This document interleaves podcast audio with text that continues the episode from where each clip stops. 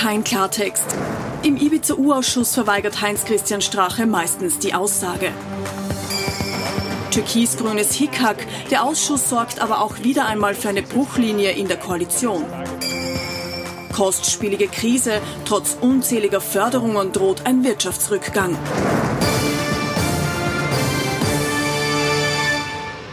Sonntagabend, ich freue mich, dass ich Sie wieder begrüßen darf zu unserem politischen Wochenrückblick. Mit dabei, wie gewohnt, unser Politikexperte Thomas Hofer. Schönen guten Abend. Schönen guten Abend. Herr Und unser Meinungsforscher Peter Heik. Auch Ihnen einen schönen Sonntagabend. Recht herzlich willkommen. Hallo.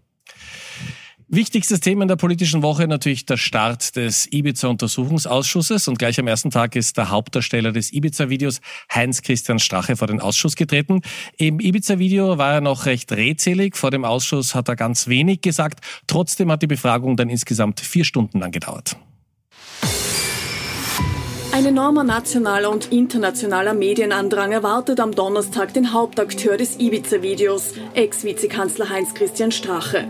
Der frühere FPÖ-Chef zeigt sich größtenteils allerdings wortkarg und schiebt erneut jede Verantwortung von sich. Ich habe mit Sicherheit in meinem Leben, und das kann ich für mich sagen, ein sauberes und reines Gewissen. Ich habe immer alle korruptiven äh, Vorschläge, die von dieser Dame ausgegangen sind, auch konsequent zurückgewiesen. Vor Straches Auftritt am Nachmittag gibt Falter-Chefredakteur Florian Klenk noch Einblick in das gesamte Video. Er ist ja einer der wenigen, die das Video bereits zur Gänze gesehen haben. Ich würde sagen, die Stimmung im Video ist so eine Mischung aus einer eher billigen Kottern ermittelt Folge gepaart mit Pulp Fiction und ein bisschen Edmund Sackbauer. Selbst Strache gibt zu, der Abend sei kein philosophischer gewesen. Schuld ist er sich keiner bewusst. Auch nicht, als es um einen möglichen Verkauf der Kronenzeitung gegangen ist. Ich kann weder Anteile und konnte auch nie Anteile verkaufen, noch konnte ich äh, die Krone verkaufen oder irgendwas in der Richtung möglich machen. Das ist so absurd, dass es auch aufzeigt, in welchen Zustand mich man damals offensichtlich geführt hat. Ja. Denn äh, wenn man bei Sinnen ist, dann kommt es zu solchen Absurditäten gar nicht, ja, die dort in übertriebener Weise stattgefunden haben. Der Ex-FPÖ-Chef bleibt auch bei seiner Behauptung, dass es einen Plan gegeben habe, ihn zu vernichten und betont, dass er sich immer auf dem Boden der Rechtsstaatlichkeit bewegt habe. Herr Ufer, was kann dieser Urausschuss, der jetzt auch lange angesetzt ist auf ein Jahr, was kann der überhaupt bewirken? Also wir kennen ja von Strache mittlerweile die Antwort, wir können sie schon vorwegnehmen, er ist sich keiner Schuld bewusst, zweifelt immer das Video an. Jetzt ist seine Linie, dass er gesagt hat, man müsste mal das ganze Video sehen. Möglicherweise geht es nach hinten los, wenn das ganze Video gezeigt wird. Ja, er hat sich ja schon ja. eigentlich dagegen wieder ausgesprochen. Ja. Nicht alle anderen wollten das dann sehen in voller Länge. Ich bin noch immer und ich bleibe bei der Meinung, habe auch mit Leuten äh, geredet, die das volle gesehen haben, da sind Szenen dabei, da sind Verdächtigungen, Untergriffe dabei gegenüber politischen Mitbewerbern. Bin ich mir nicht sicher, ob wir das in der Öffentlichkeit diskutieren wollen. Äh, also ich bin der Meinung, dass wir gewisse Szenen nicht diskutieren sollten. Aber gut, äh, werden wir sehen.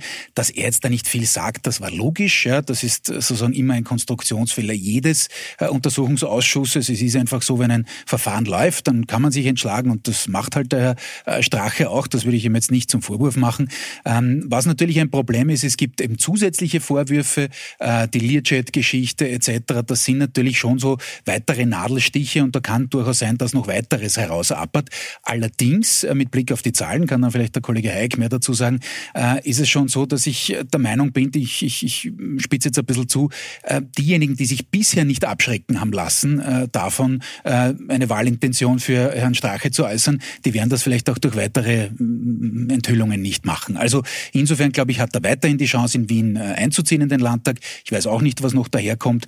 Ähm, aber klarerweise kann der Urausschuss jedenfalls von jenen Fraktionen, zum Beispiel den Neos, genutzt werden, ähm, die da eben nirgendwo bei keinem Seitenast irgendwie äh, in die Bredouille kommen können. Da gibt es andere Parteien, die äh, da natürlich mehr zu befürchten haben. Und insofern wird das wieder so eine Spin-Schlacht, äh, wo unterschiedliche Parteien versuchen werden, unterschiedliche Akzente zu setzen, um entweder abzulenken vom Urausschuss oder eben die Inhalte dann doch ganz oben auf die Agenda zu kriegen. Bleiben wir nochmal bei Heinz-Christian Strache. Also Thomas Hofer hat gerade gesagt, also diese Gruppe, die Heinz-Christian Strache wählen wird, die kann man anscheinend nicht abschrecken. Aber äh, könnte sich das auch umdrehen? Könnte es Strache gelingen in der Erzählung, wenn jetzt immer mehr Details an sich kommen, die, diese Verschwörungstheorie, die immer wieder probiert, alle gegen mich und äh, diese Vorwürfe sind zu schwer zu beweisen? Könnte, da, könnte er das nochmal umdrehen? Also Sie meinen, ja? dass er sogar zulegt genau, bei der, bei der ja. Wienwahl als stärker, als es ihm jetzt prognostiziert wird. Naja, Schauen wir uns einmal an, was, was derzeit das Faktum ist. Ähm, Heinz-Christian Strache liegt bei den Umfragen zu der Wienwahl bei plus minus fünf Prozent. Das heißt, es, es ginge sich haarscharf der Einzug in den Wiener Gemeinderat aus. Ähm, es gibt auch Umfragen, die sagen, er liegt niedriger. Das, da wäre ich eher vorsichtig. Also er hat schon sein Potenzial und wie es der Kollege Hofer gesagt hat, diese Wählerschaft, die ist gefestigt. Also ich weiß persönlich tatsächlich nicht, wie man diese Menschen noch erschüttern können soll. Ähm, die werden Heinz-Christian Strache wirklich die, die Treue halten bis zum geht nicht mehr. Ja, das denken wir, Entschuldigung, Sie denken wir an die Nationalratswahl, dass die FPÖ lange, lange stabil war mit dem Ibiza-Video und dann kam die Spesenaffäre. Ja. und dann ging es auf einmal noch massiv bergab. Da, das stimmt, aber, aber eine andere, andere Fallhöhe. Äh, ja, richtig, ja. genau. Also viel weiter runter kann es nicht, ehrlich gesagt, nicht mehr gehen.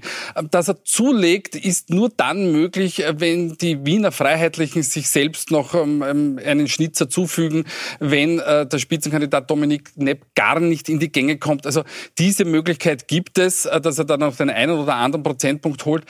Aber bevor diese Menschen zur Strache gehen, gehen sie wahrscheinlich sogar dann noch eher zu Gernot Blümel und der ÖVP. Also, dass er zulegt, das ist sehr, sehr unwahrscheinlich. Spannend ist aber, was den Untersuchungsausschuss betrifft, wir haben für die Kollegen von heute eine, eine Umfrage gemacht und da sagen uns ein Drittel der Menschen, sie erwarten sich neue Kenntnisse. Und das Witzige an der Sache ist, am wenigsten Erkenntnis erwarten sich die Freiheitlichen und ich glaube, da ist eher äh, der, der, Vater, der Wunsch, der Vater des Gedanken, ähm, weil die sind, sagen, bitte, bitte drücken wir das Thema nach Möglichkeit weg. Es wird auf jeden Fall noch ein gutes Jahr lang gehen. Wir bleiben noch beim Untersuchungsausschuss. Am Donnerstag hat er begonnen, am Freitag dann der zweite Tag des Ibiza-Untersuchungsausschusses und dann gab es schon, wie man in Wien sagt, Bröseln zwischen den Koalitionspartnern, zwischen der ÖVP und zwischen den Grünen. Es geht um das Ibiza-Video. Der ÖVP-Innenminister wusste, dass das Video bereits in Händen der Staatsanwaltschaft ist. Nur die die Justizministerin wusste lange nichts davon. Auch am Freitag, dem zweiten Tag des Untersuchungsausschusses, fehlt das Video. Mittlerweile wissen aber zumindest alle, dass es schon beim Bundeskriminalamt liegt. Auch Justizministerin Alma Sadic, die erst letzte Woche aus den Medien davon erfahren hat. Innenminister Karl Nehammer war hingegen schon rund eine Woche früher informiert. Ich bin davon ausgegangen, dadurch, dass die Staatsanwaltschaften ja im Justizressort angesiedelt sind, dass es hier natürlich auch eine Kommunikation zur Ministerin gibt. Jetzt ähm, bin ich davon in Kenntnis gesetzt worden, sozusagen durch die Ereignisse der letzten Tage, dass dem nicht so war. Dass Nehammer selbst seine Ministerkollegin nicht über den Videofund informiert hat, wollte er im U-Ausschuss zuerst nicht einmal zugeben. Gleich der Beginn der Befragung startet mit einem ordentlichen Hickhack. Denn ob der Innenminister der Justizministerin tatsächlich auch etwas über den Fund des gesamten Ibiza-Videos etwas erzählt hat, das will der Innenminister anfangs weder mit einem klaren Ja noch mit einem klaren Nein beantworten. Eine ganze Stunde befasst sich der U-Ausschuss nur mit dieser einen Frage, erfolglos. Es braucht sogar eine kurze Unterbrechung, eine sogenannte Stehung, wie das hier im U-Ausschuss genannt wird, ehe dann der Innenminister erklärt, nein, er hat der Justizministerin nichts erzählt. Verärgert darüber zeigt sich Sadic nicht. Im Justizministerium ist man trotzdem irritiert, weil auch die Wirtschafts- und Korruptionsstaatsanwaltschaft nicht über den Videofund informiert wurde. Dabei ist gerade sie es, die zu den von Strache angesprochenen Postenschacher und Korruptionsfällen ermittelt. Die äh, Wirtschafts- und Korruptionsstaatsanwaltschaft hat, als sie von davon erfahren hat, ähm, hat auch ähm, einen Auftrag, einen weiteren Auftrag an die Sokotep, ähm, also einen weiteren Auftrag äh, erstellt, äh, wo sie zum einen auch äh, um die Auswertung des Videos bittet und zum anderen auch ähm, die Gründe wissen möchte, warum es ihnen noch nicht berichtet wurde. Seit sechs Wochen arbeitet die Sokotep schon daran, alles Gesagte zu verschriftlichen. Erst wenn das erledigt ist, will die Staatsanwaltschaft entscheiden, ob das Ibiza-Video im Ausschuss gezeigt werden darf.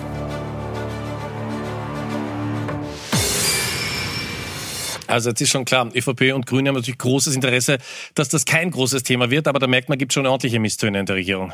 So ist es. Und das hat sich natürlich auch wirklich zugespitzt in den letzten Wochen, speziell in dieser Woche. Äh, und dieses, ähm, ja, ein bisschen unwürdig, muss man sagen, dieser Schlagabtausch zwischen Innenministerin, also Innenminister und, und Justizministerin, ähm, das ist eine Folgewirkung, glaube ich, dessen, dass die Justizministerin davor äh, den sehr mächtigen äh, Sektionschef Pilnacek abgesetzt hat, unter Anführungszeichen, jedenfalls die Sektionen jetzt trennen will. Das ist in der ÖVP nicht gut angekommen. Bewerben. Genau. Und das sind halt jetzt so die Hackeln, die so auf Kniehöhe daherkommen in der Koalition. Äh, es ist auch noch ein bisschen was anderes passiert. Es ist mit Stefan Wallner, ein neuer Kabinettschef beim Herrn Vizekanzler Kogler angedockt, der das deutlich, glaube ich, offensiver angehen wird für die Grünen, als das bisher der Fall war, als das sein Vorgänger, der Herr Broos, gemacht hat. Und insofern glaube ich schon, äh, dass wir da jetzt in den nächsten Wochen und Monaten eine deutlich selbstbewusstere äh, grüne Regierungsmannschaft sehen werden, äh, wo die ÖVP dann natürlich auch regieren wird, reagieren wird. Und das wird möglicherweise dann eben zu, zu heftigeren Konflikten, als wir sie bisher schon gesehen haben, äh, führen. Denn da gab es ja schon einige Wortmeldungen in dieser Woche, äh, die schon äh, einigermaßen tief blicken lassen. Und ich erinnere daran, es gibt nur fünf Überhangsmandate für die KISS Grün im, im Parlament. Nicht, dass ich glauben würde, dass die Grünen jetzt da im Speziellen es gleich darauf anlegen wollten, die Koalition zu sprengen. Aber so dick ist die Mehrheit nicht. Und wie gesagt, die Befindlichkeiten hinter den Kulissen, die sind auf beiden Seiten mittlerweile wieder sehr, sehr schlecht. Eines mit seinen Befindlichkeiten diese Woche in die Öffentlichkeit gegangen. Der grüne Abgeordnete Michel Raymond, der hat bei Rudi Fusse in seiner neuen Talkshow mit diesem Saga für jede Menge Aufregung gesorgt. Wie, wie sind die einzuordnen, die Türkisen? Wo stehen die politisch? Rechtskonservative, Autoritäre. Autoritäre?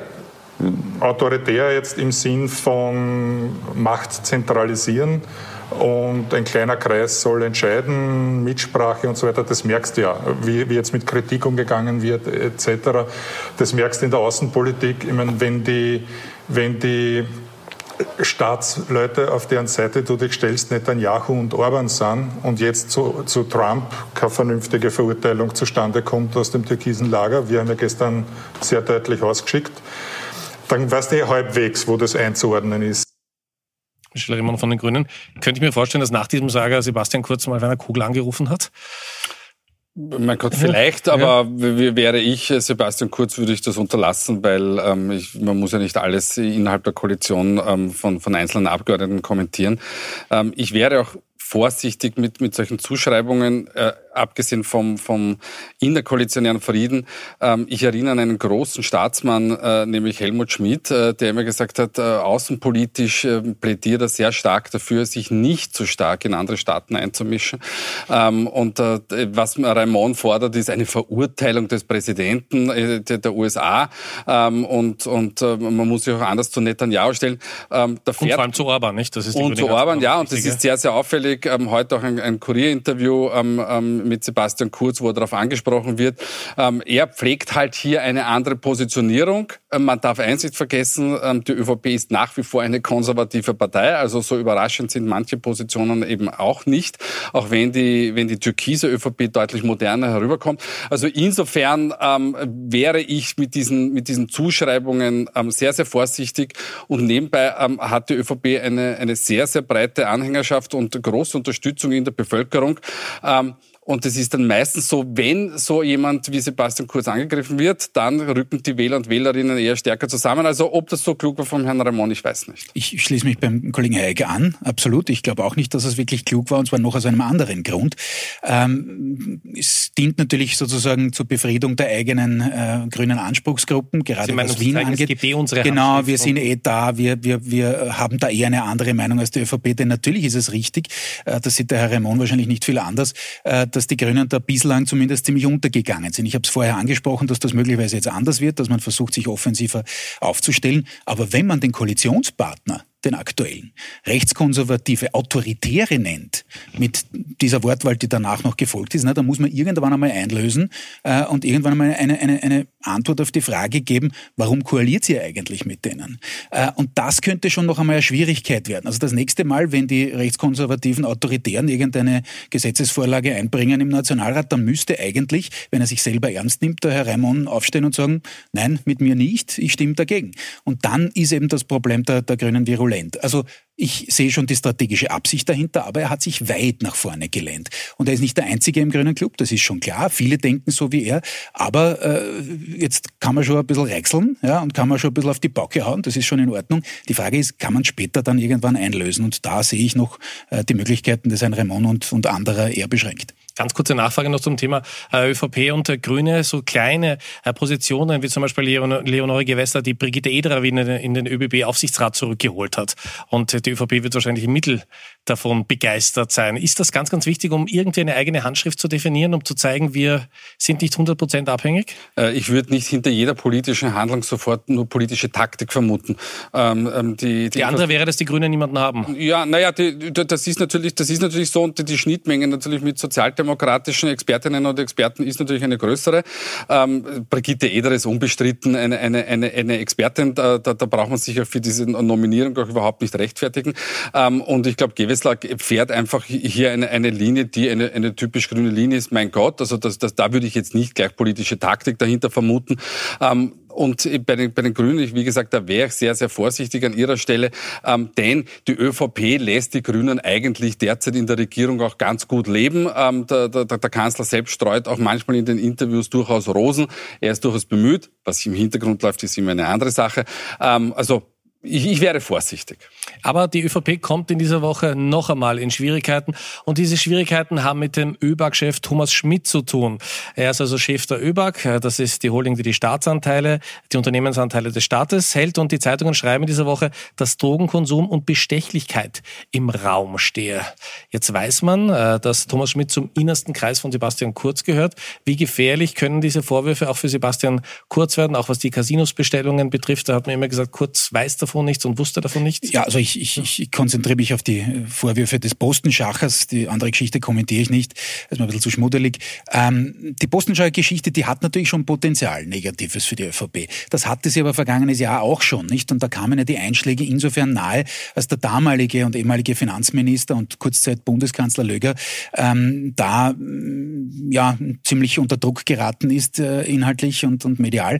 Äh, wenn sich das auswachsen sollte, wenn da mehr kommt noch im Untersuchungsausschuss, was ich nicht weiß, ich habe da kein Geheimwissen, äh, dann könnte es gefährlich werden. Also die Einschläge sind schon nahe gekommen, das ist richtig. Der ÖVP ist das Thema logischerweise unangenehm, aber bislang, was wir bislang wissen, ist es nicht so nah an Sebastian Kurz gekommen, jetzt was persönliche Involviertheit angeht, ähm, dass es ihm wirklich äh, zu einem echten Nachteil oder gar gefährlich werden könnte. Aber ich sage es noch einmal, ich weiß nicht, äh, ob da möglicherweise noch was kommt. Ein ganz, ganz großes und wichtiges Thema, das die Regierung noch lange beschäftigen wird, ist natürlich die wirtschaftliche Situation. Man rechnet mit einem Einbruch des BIPs von sieben Prozent. Aktuell, es gibt über 500.000 Arbeitslose. Ähm, Heik, wenn wir Sie jetzt mal bitten, wenn Sie mal abgefragt haben, wie die Österreicher und Österreicher mit der Performance ähm, der wichtigsten vier Regierungsmitglieder, die in dieser Covid-Krise aufgetreten sind, zufrieden sind. Ähm, wie sind da die Zahlen und wie sehr traut man denen dann auch zu oder kann man das schon ablesen, dass sie Österreich auch durch diese schwierige wirtschaftliche Situation bringen können? Also grundsätzlich ist es ja so, dass bis dato die, die Arbeit der Bundesregierung sehr gut bewertet wird. Ähm, äh, und so genauso färbt das natürlich auch auf die, auf die, wie wir das nennen, dieses Vierer, dieses Quartett ab, dieses Krisenquartett. Ähm, man sieht aber einen, einen Unterschied. Äh, Sebastian Kurz und, und Rudi Anschober ähm, haben äh, deutlich bessere Werte oder zumindest etwas bessere Werte als Werner Kogler und, und Karl Nehammer. Das Auffallende ist, dass Sebastian Kurz und Rudi Anschober nahezu ähnliche Werte haben. Das ist bis dato, das haben wir letzte Woche schon angesprochen, ähm, oder besser gesagt vor zwei Wochen, ähm, das ist neu. Eigentlich hat es nur einen Politiker bis dato gegeben, der das geschafft hat, das war nämlich Alexander van der Bellen. Ähm, und Anschober hat das Potenzial, ähm, der zweite glänzende Politiker in dieser Regierung zu sein. Und jetzt ist die Frage, wird das die ÖVP aushalten, dass es einen zweiten Politiker gibt in der Regierung, der neben dem Kanzler glänzt? Wenn man das aushält und wenn man damit gut umgeht und nicht versucht, jetzt Anschober möglicherweise ein bisschen zurechtzustutzen, dann wirkt das sicher stabilisierend ähm, auf, die, auf die Regierung und dementsprechend wäre es vom Vorteil, dass man das eigentlich nicht nur auf ein starke, eine starke Säule stellt, nämlich die Sebastian Kurz-Säule, sondern auch auf die Rudi Anschober-Säule.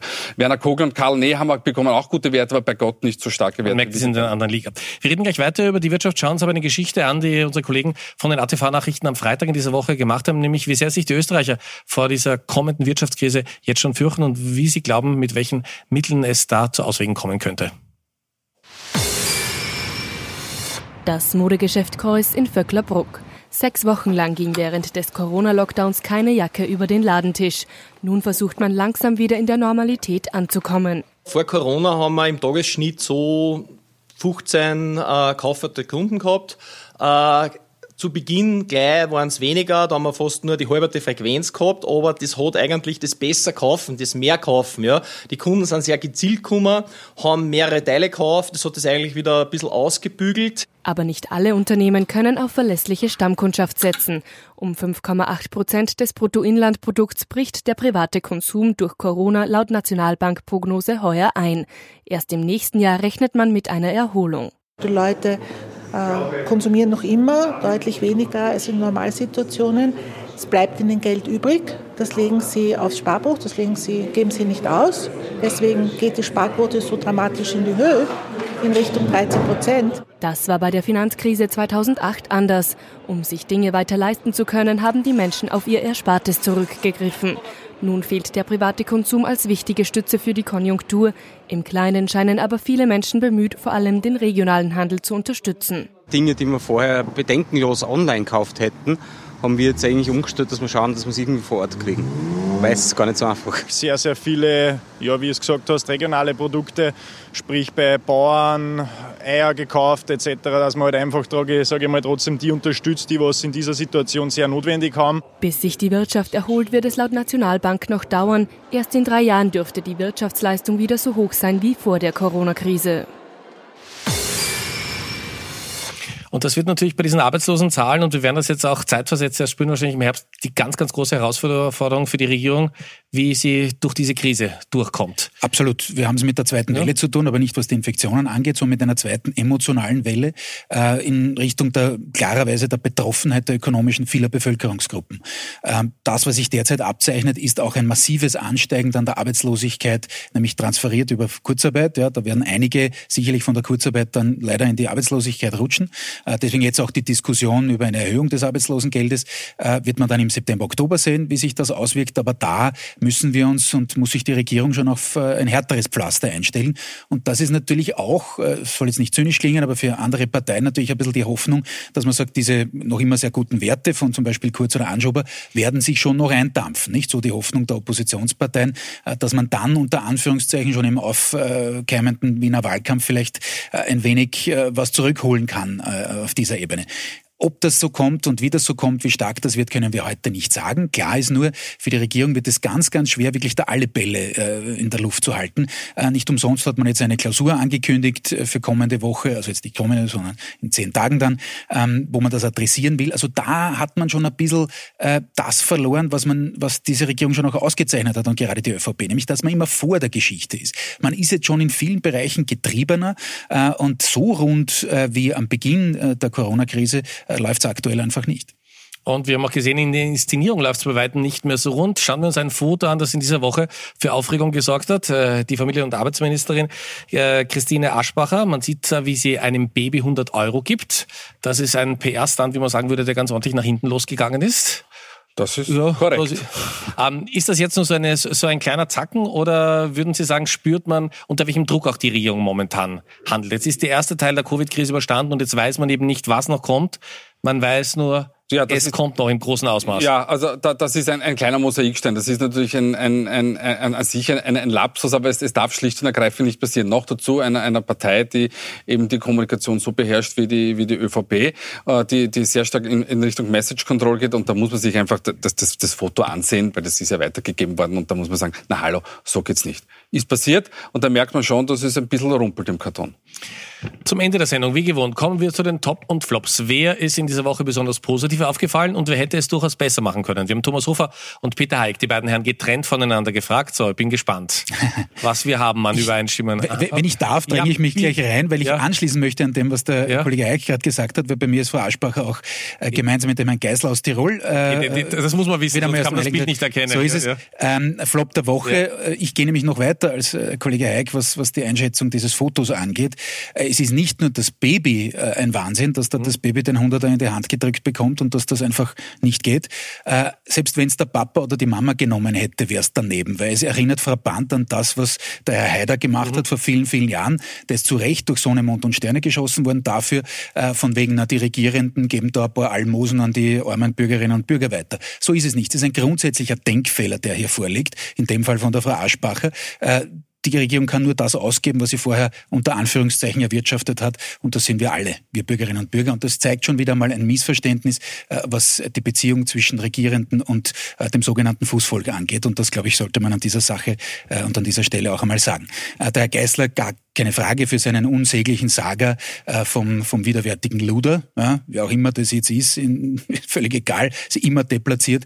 Und so wie es die Tiroler Politik gelernt hat, auch der Herr Landeshauptmann heute in der Pressestunde, es einfach wegzuwischen und zu sagen, ja, ja, hat sie entschuldigt, alles gut, alles äh, wunderbar. Auch der Gesundheitslandesrat bleibt. Also ob man sich so einfach machen kann, das äh, würde ich mal bezweifeln. Ähm, Top der Woche ist James Mattis. Äh, man könnte auch Colin Powell, der sich auch heute mm, geäußert hat, nennen. Es ist gut, dass sich jetzt mittlerweile hochrangige Republikaner melden und den eigenen Präsidenten auch durch so einen Motto und Sterne schießen, nämlich äh, absolut gerechtfertigt. Das ist wichtig, dass es doch noch so ist, dass es Leben gibt in der Republikanischen Partei. Ich habe schon nicht mehr dran geglaubt. Top bei Ihnen auch aus dem Ausland? Auch aus dem Ausland. Äh, Chef äh, Epidemiologe, Virologe Anders Tegnell ähm, aus Schweden, schlicht und ergreifend. Manche Seher und Serien werden sich jetzt ein bisschen wundern, warum in Schweden geht es doch gar nicht so gut. Er ist hinausgegangen und hat gesagt, ich glaube, wir haben zu Beginn einige Fehler gemacht und das ist in Zeiten, wo das gar nicht mehr so oft vorkommt, äh, finde ich, sollte man das auch anerkennen. Ähm, vielleicht tut er sich auch etwas leichter, weil er kein Politiker ist. Der wird ja nicht gewählt und da tut man sich vielleicht mit, mit einer Fehlereingeständnis leichter. Flop der Woche, Wirtschaftskammerpräsident Harald Mara. Er hat vielleicht einen guten Gedanken gehabt, aber grottenschlecht umgesetzt. Ähm, er hat sich im Falstaff in einem Luxusmagazin, Wir haben das Bild hier, ja. ähm, hat er sich abbilden lassen mit einer Flasche Wein. Magnumflasche. Flasche, ja. Genau, und wollte eigentlich signalisieren, beginnen wir wieder zu genießen und äh, ähm, ähm, zu investieren. Das kann man anders auch machen. Noch dazu, wenn ich als Wirtschaftskammerpräsident weiß, dass äh, viele Kleine- und Mittelbetriebe ums Überleben kämpfen, da setze ich mich wen zum Heurigen oder zum Wirten ums Eck und mache das dort so. Interessant deshalb, weil er kommt ja auch aus, äh, aus der Kommunikationsbranche, da war eine Zeit lang dort und so ein Lapsus sollte ihm nicht passieren. Meine Herren, ich danke Ihnen. Ich darf mich bei Ihnen fürs Zuschauen bedanken. Wünsche Ihnen noch einen angenehmen Sonntagabend. Morgen um 19.20 Uhr informieren wir Sie wieder pünktlich in den ATV-Nachrichten und wir sehen uns dann hoffentlich wieder in der nächsten Woche, Sonntagabend, 22.20 Uhr. Bis dahin, schöne Woche.